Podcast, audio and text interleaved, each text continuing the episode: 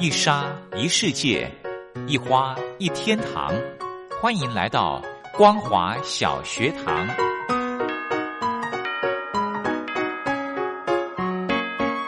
让我们一起学习，一起分享。光华小学堂。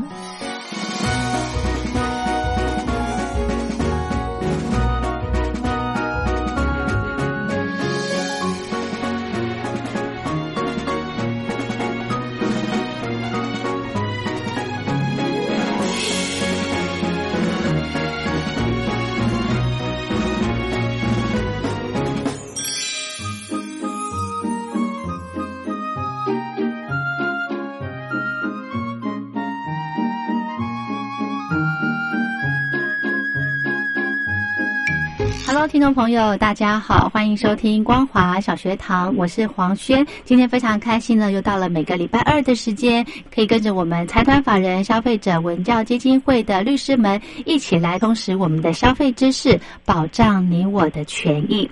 那么今天呢，非常荣幸的，我们可以透过电话访问的方式呢，我们邀请到许宏宇许律师来跟听众朋友谈代购消费，诶，到底安不安全呢？我们先来欢迎许律师，好。主持人您好，各位听众朋友大家好。是，现在网络购物呢，已经成为大家非常方便的一个购物方式了哦。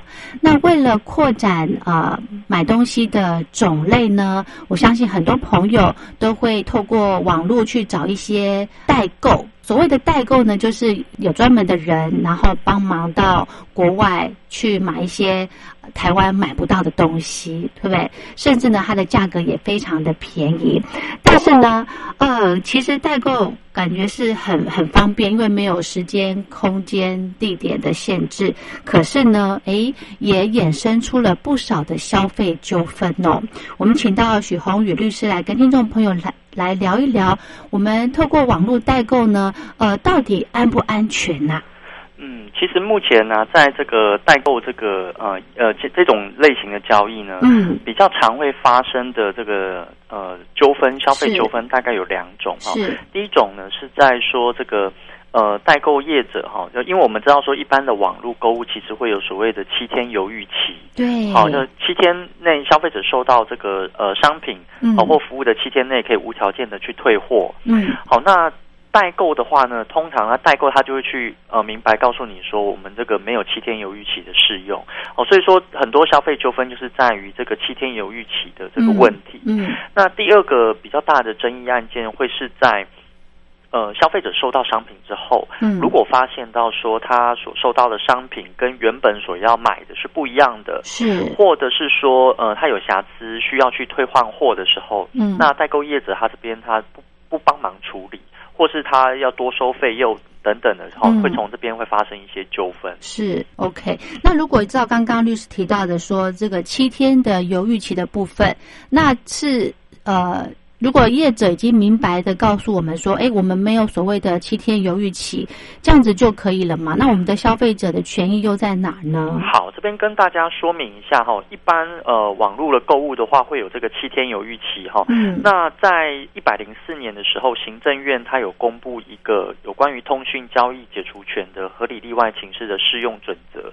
好，那在这个规范里面，其实他有去提到说，在某一些类型。的网络的交易，这些通讯交易是不适用七天犹豫期的。嗯，那其中有一款呢，它是针对呃消费者他所要求的克制化的服务，好克制化的给付。比方说，像什么叫克制化？比方说像呃，如果说我们去呃要求说呃帮忙刻一个印章。哦哦，那刻的印章呢是我们的名字吗？是，那我们就不能说哦，哎，我因为我这个刻印章，然后结果还去主张说我可以无条件的解除契约，因为这样对于业者来说就不公平。哦，那对于代购来讲的话，其实就是有点类似这样的状况哈，因为一般的真正的代购的话，嗯，他会是在业者会是在收到消费者的指示之后，他才去下单去购买。哦，是。对，那所以在消费者没有下单之前，其实这个代购业者他不会去购买这样的商品。嗯，哦，那现在如果说再让消费者他无条件可以解约的话，其实对于业者来讲，他也不公平。哦，对，那这个会是在这边这样的状况，所以说针对这种呃代购呃交易的话呢，它实际上它是呃符合所谓的客制化的服务哦，所以它是不适用所谓七天犹豫期的。但是现在越来越多的网络购物的业者哈，他们其实呃会钻这个漏洞，是。哦，也就是说，它其实不是所谓的真正的代购，它还没有接到消费者通知之前呢，哦，他就其实他已经把要宣称要代购，他已经买进货进来了，嗯。呃，可能用平行输入的方式进水货的方式，他先进来了之后呢，然后再提供一个所谓的产品的行路，然后告诉消费者说，哎，我可以帮忙代购这些商品。哦，但是它其实这些商品的行路里面所展示的这些商品，早就已经买进来了。那这种情况其实跟一般的网络购物是完全没有差别的，嗯，只是它的名称是叫做代购。是，好，那像这种情况，它就不适用我们刚刚讲的呃所谓例外的呃情况，对，它还是应该要适用原本。呃，消保法十九条所规定的七天犹豫期。嗯哼哼哼。那如果这个业者真的就明确告诉消费者说，哦，我们呃没有所谓的鉴赏期，没有所谓的七天鉴赏期这个这个规定的话，那如果真的收到商品有问题，就像刚刚律师讲到的，如果是尺寸啊或者是颜色不符的话，那他不给换怎么办？嗯，这个就是会变看说个案去看，如果现在消费者他的下。下单后或给的指示没有错，比方说他就是要买 A 商品，但是现在因为呃代购业者他自己的疏失，他订错了，他买成 B 商品，那当然这个部分是可归责于代购业者他的呃责任。责任，对，所以这个部分就要代购业者他自己去承担。是，那如果说不是这样的话，那呃。假设现在它是真正的代购，嗯，真正代购的话呢，我们在法律上它的定性会把它定义成它是一种委任的契约，哦，也就是说我们委托他去帮我们购买商品，对，跟一般的呃网络购物所谓的买卖契约其实是不相不不一样的。嗯哼，那委任契约的状况的话，如果说后续的这些退换货的这些问题哦需要他去处理的话，那当然这个部分。呃，受委任的人他其实有义务要去协助后面的这些事情。嗯哼。但是因为协助后面这些呃退换货这些事情，如果有造成他额外的成本，好，这个营运的成本或支出的费用的话，嗯就必须要由消费者来去负责。哦，就不会是业者他自己去吸收了，这样才符合公平的原则。哦，因为其实像代购的话，呃，是由业者帮我们去买的，所以消费者其实跟国外的商家之间其实没有任何的契约关系，对对对，只有业者跟国外商家有，所以消费者他自己没有办法去做嘛。嗯哼，对。那如果现在业者又说啊，我完全不负责后面的问题，我只是负责帮你买进来而已。嗯，那这样的话，像这样的条款，其实也对消费者来讲也是显示公平的。哦，我们会认为说，这样对于消费者来讲不公平的话，那个条款是属于无效的条款。嗯哼。OK，好，所以呢，就算是明定说我没有办法给你退换货，消费者真的就只能冒这个风险嘞。呃，对，所以我们这个在一般在代购的时候，其实大家看重的是什么？第一种就是。会去会去看代购，大概就是说它的价格比较低廉，哦，因为台台台湾的这边的呃商品的价格可能比较高，然后但是国外如果说买回来的话会低很多。是。那第二种的情况大概就是台湾这边没有这样的商品，嗯，哦，然后国外有，大概就是会主要是这两种考量去买呃去做这个代购的交易。嗯哼。那但是我们也是要提醒消费者说，在呃单纯从金钱上面来考量，其实也是要去考量说代购它的风险，是。哦，因为你从国外进来，难免会有一些呃需要退换货哦，或者是说这些商家保护对保护的这些问题，是。那后续这些处理，我们有没有办法去做？嗯，哦，如果说没有的话，那到时候可能也会增加我们很多的困扰，是。哦，那这样子算起来，时间成本加进去可能也不划算，是，甚至有时候会遇到一些关税的问题。哦，了解。那它加再加上去的话，其实说不定价格不会比较便宜。嗯哼。对，所以说消费者在选择代购之前，其实也是要先想清楚，说，哎，那这个所谓的价差是不是真的值得我们这样子去做？嗯哼哼哼。那如果这个帮忙在海外代购的这些业者，他们有没有一种认证啊？没有哎，目前的话，其实就是呃，就是大部分。呃会从事代购，除了说它是集团性的这些商业公司好了，嗯嗯。呃，专门做代购的网站之外呢，有很多，比方说在 PTT 呃站上面，它会有一个代代买版，嗯哼。哦，那里面的人呃，大部分就是比方说是在呃国外当地可能说留学的，或者是说在那边生活的一些呃人，然后他们可能兼职在做这些哦代购，是对所以说其实。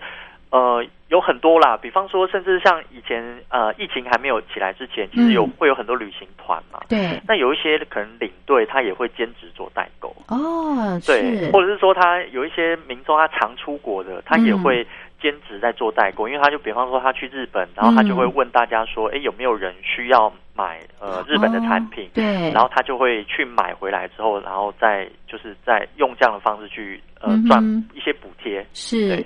哦，我想到了，刚刚许律师提到到日本去买东西，像其实台湾人很喜欢用日本的电器，对，对，可是有一个问题了，电压的问题。是对，那如果像我们请代购买回来，诶，我们没有考虑到，因为其实他们都说日本的电器在台湾其实是可以用的。是，对，那如果真的买回来，然后因为电压其实嗯可以用，但是它的寿命不是那么长，对不对？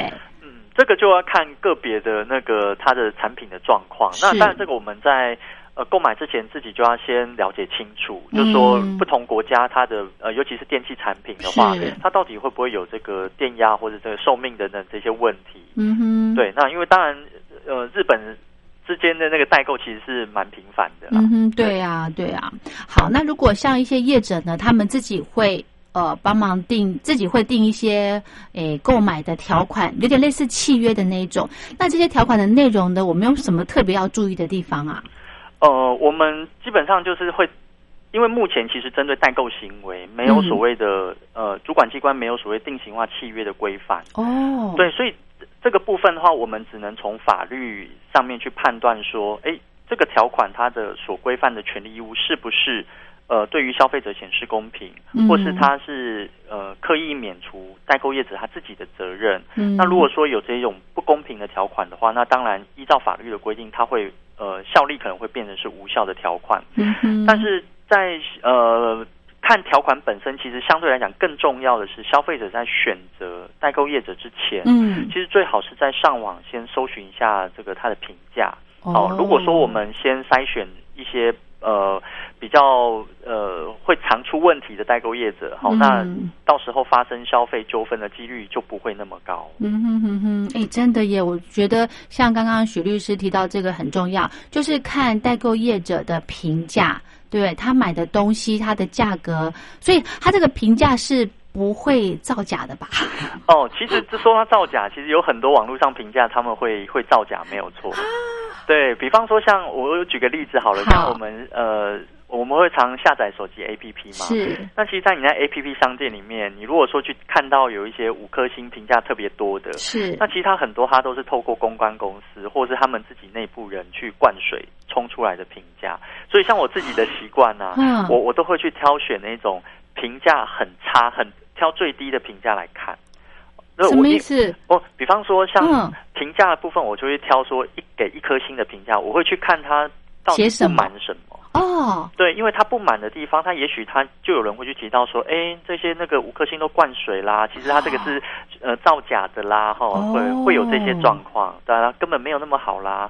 那如果有一些呃他的不满的评价，可能是比较久以前的，嗯然后或者是说呃他所讲的可能是比较个人主观性的东西，是那。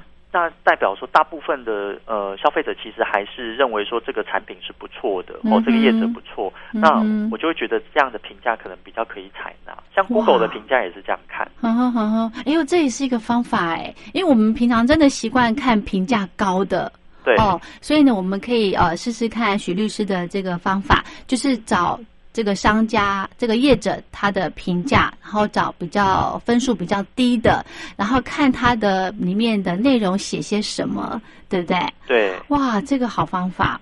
好，那另外呢，我想真的再请问许律师了，如果这个真的不幸哦，请海外代购的呃有出了问题的话，我们可以怎么样来处理呢？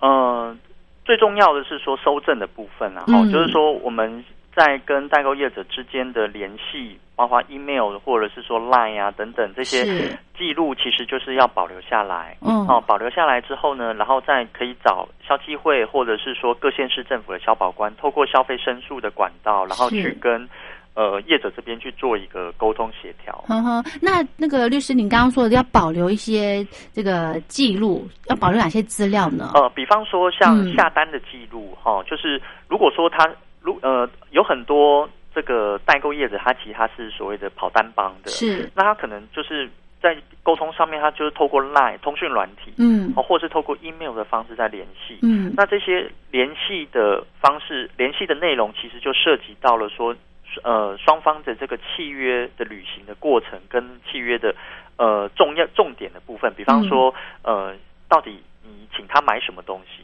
价格是多少，是，然后约定的期间是什么时候等等，就是这些细节哈，包括说这个业者他的一些规范，嗯，哦，这个就是把它保留下来。那到时候在事后再检视这整个履约的过程，有没有哪一些是违反契约或是违反法律的地方？嗯哦，那这个部分就才有这些呃资料可以去判断。嗯哼哼哼，好，如果我们真的发生纠纷的话，呃，就把这些资料给保存下来，呃，截图，对不对？或者是可以用什么样的方式把它呃所有跟他们交易的内容，我都把它保留下来，然后找我们消基会，对不对？是？是。OK，太棒了。好，那我们节目的最后还有一点时间，我们律师有没有什么地方可以提醒大家的？哦，我们在提醒大家，就是刚刚提到的，就是代购的部分啊，是就是大家在这个购买之前最好还看清楚。呃，另外就是教大家一点，就是怎么样去判断所谓的真假代购。好，太重要了。其实真的，这所谓真代购跟假代购，它的判断的实意，其实就是我们刚刚讲说，到底有没有网络的呃这个七天鉴赏期或犹豫期的这个规范的适用。哦那其实我们真正判断的标准在哪里？在于说它的购买的时间点到底是在消费者下单之前还是之后。哦，那嗯这个部分要怎么举证？就是请代购业者他去提出他的呃跟国外商家去购买的凭证，嗯就可以证明时间点。嗯哼，哦，那如果说它的时间点是在消费者下单之前，那那个就不叫客制化的服务。嗯哼，好、那如果是下单之后才去依照消费者指示去购买，那就是客制化的服务。制化，对，那所以其实真正的代购呢，比方说他如果说他是很广泛的，比方说他可以去代购美国的 Amazon 的网站嗯上面所有的东西，嗯或是日本的乐天网站，或是雅虎，或是呃 eBay 网站上面等等，嗯它完全没有限制任何的范围。那像那种都是真的代购。好、嗯哼那如果他现在呃给了这个产品的行路，嗯好，那给产品行路之后，要求说你只能在里面去呃购买。那这种其实有可能会是假代购，他就是我们刚刚讲，他已经预先批货进来了，并不是真正的代购。对，那哦这个部分其实如果真的有争议的话，我们就会请业者这边提出他呃购买的凭证来去嗯证明说他确实是依照消费者指示去购买的。嗯哼哼哼，哎，我想到了，还有另外一种叫做团购。是对不对？是不是有些人会呃，就是在网络上面会，就是自己设一个群组，然后召集大家，哦，我们这次要买些什么东西，然后召集大家来呃下定，对。然后定到一定的数量之后，再去跟呃国外的商家去购买。诶，这个团购是不是也跟代购的这个做法是一样的啊、团购的话，其实它嗯就更复杂一点了。哦，对，因为团购它其实有团购有它主主要他纠团的那个主主纠者，他其实嗯他呃跟这个呃商家那边的关系，嗯他到底他是什么样的定位问题？其实有不同的交易的方式，其实它就有不一样的这些呃权利义务的内容。嗯哼哼对，那如果针对对这个部分有兴趣的话，其实下下一次我们也可以针对这个议题，我们再做一个主题。哇，太棒了！OK，好，那今天呢，非常谢谢我们财团法人中华民国消费者文教基金会的许宏宇许律师来跟听众朋友谈代购消费的安全性，这非常的重要哦。那我们今天呢，节目就进行到这了，非常谢谢许律师，谢谢您谢，谢。谢谢。叫我是爱买的女孩。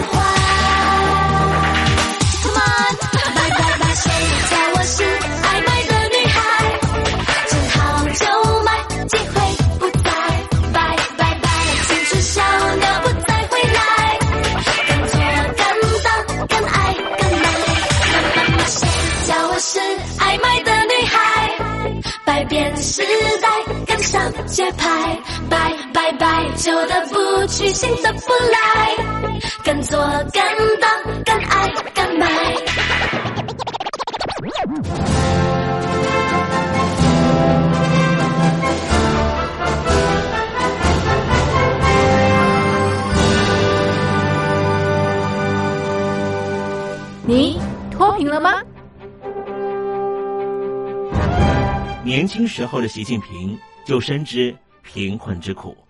我当时和村民们辛苦劳作，目的就是让生活过得好一些。因此，扶贫一直是习近平的重要工作。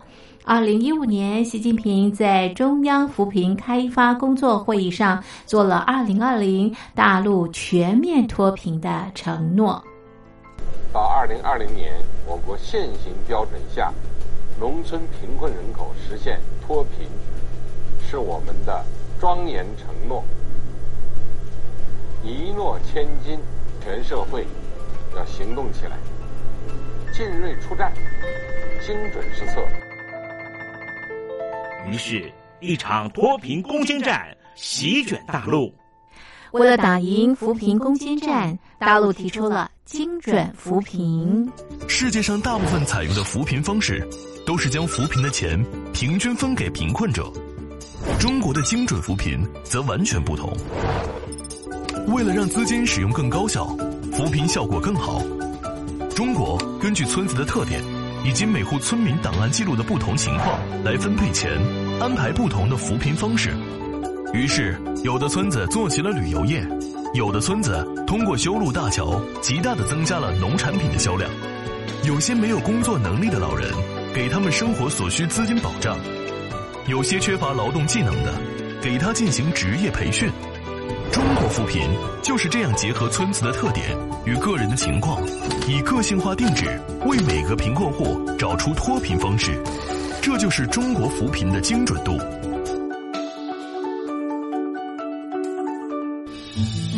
位在山东偏远内陆地区的曹县，二零一七年以七十四个淘宝村名列全中国十大淘宝村群聚第三位，因而摆脱贫困的命运。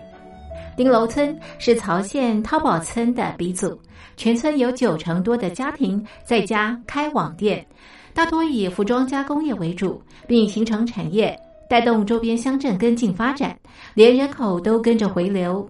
大学生和外出务工青年纷纷返乡创业。二零一六年，丁楼村的全年电商销售额已高达三个亿，产品远销十多个国家和地区。百分之八十以上的人家拥有私家车。从二零一六年到二零一九年，大陆累计发放三千八百多亿人民币，并动员大量人力，全力扶贫。今年就是二零二零年，大陆彻底脱贫奔小康了吗？大陆国务院总理李克强在今年人大会议闭幕后的中外记者会上，他是这么说的：“中国是一个人口众多的。”发展中国家，我们人均年收入的平均水平是三万元人民币，但是有六亿人每个月的收入也就是一千元，一千元在一个中等城市可能租房都困难。现在又碰到疫情，其中有一位农民工说他五十多岁了。在外打工三十多年，每年如此，但今年就没有找到工作，全家都陷入困境。哎，听众朋友，你脱贫了吗？欢迎听众朋友来信分享你的脱贫经验，或者大陆政府脱贫做法与建议。我们准备高端短波收音机要送给您哦。活动从八月一日进行到十月三十一日，请您写下姓名、地址、邮编、联络电话、年龄等基本资料。传统邮件请寄到台北邮政一七零零号信箱，台北邮政幺七零零号信箱，嘉陵东山零收。电子邮件请寄 lily 三二九 at ms 四五点 highnet 点 net，l y l i 三二九 at ms 四五点 highnet 点 net。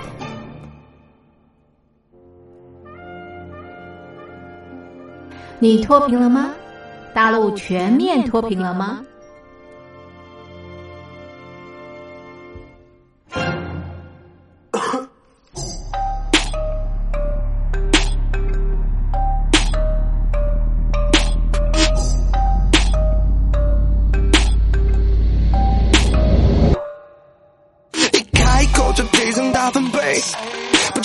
就活在相声现代，可这个妆很肥。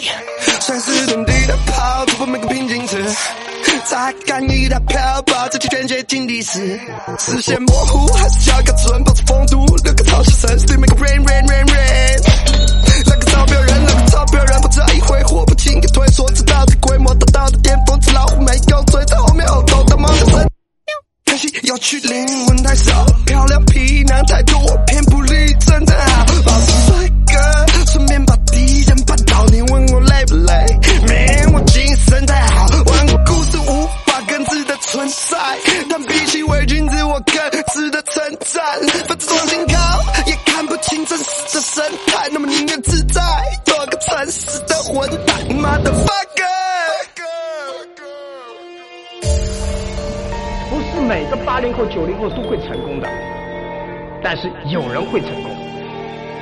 每个六零后的人都会成功的，但是有人会成功。谁会成功？